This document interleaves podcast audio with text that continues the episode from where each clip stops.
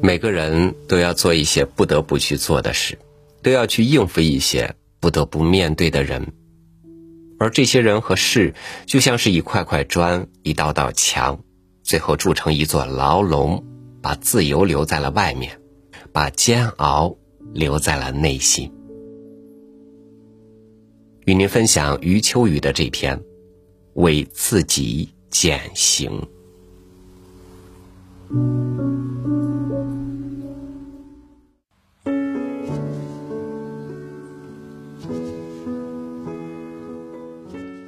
一位朋友几年前进了监狱，有一次我应邀到监狱为犯人们演讲，没有见到他，就请监狱长带给他一张纸条，上面写了一句话：“平日都忙，你现在终于获得了学好一门外语的上好机会。”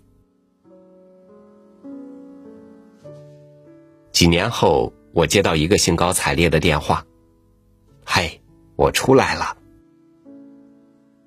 我一听是他，便问：“外语学好了吗？”他说：“我带出来一部六十万字的译稿，准备出版。”他是刑满释放的，但我相信他是为自己大大的减了刑。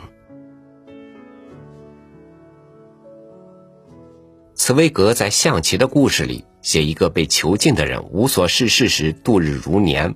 而获得一本棋谱后，日子过得飞快。外语就是我这位朋友的棋谱，轻松愉快的，几乎把他的牢狱之灾全然赦免。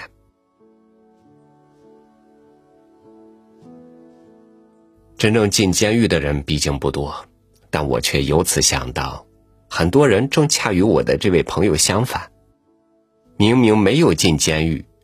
却把自己关在新造的监狱里，不肯自我减刑、自我赦免。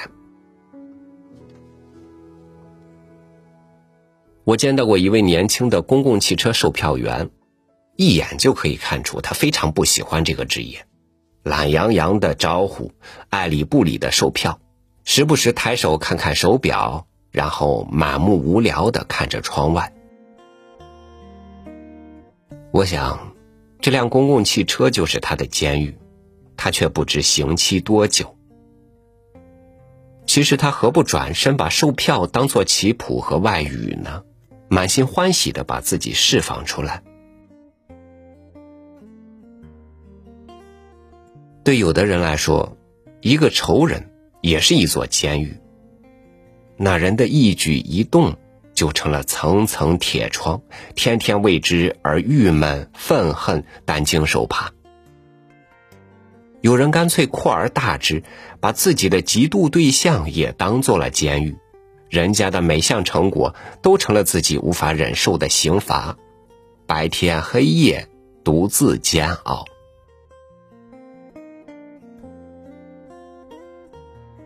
听说过去英国人在印度农村抓窃贼时。方法十分简单，抓到一个窃贼，便在地上画一个圈让他待在里面。抓够了数字，便把他们一个个从圆圈里拉出来，排队押走。这真对得上“画地为牢”这个中国成语了。而我确实相信，世界上最恐怖的监狱，并没有铁窗和围墙。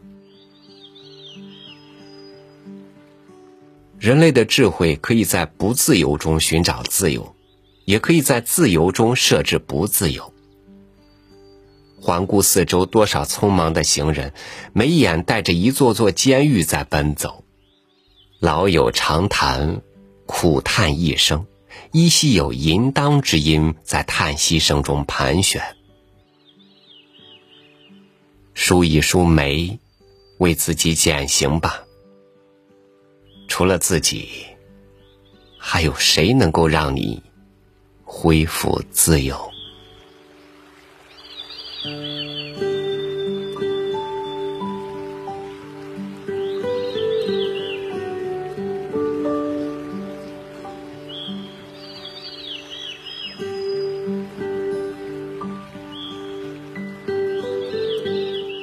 当下的处境要出了当下才能改变。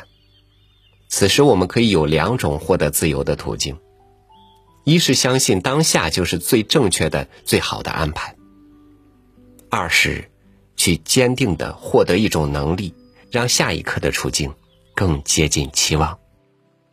好，感谢您收听我的分享，欢迎您关注微信公众号“三六五读书”，收听更多主播音频。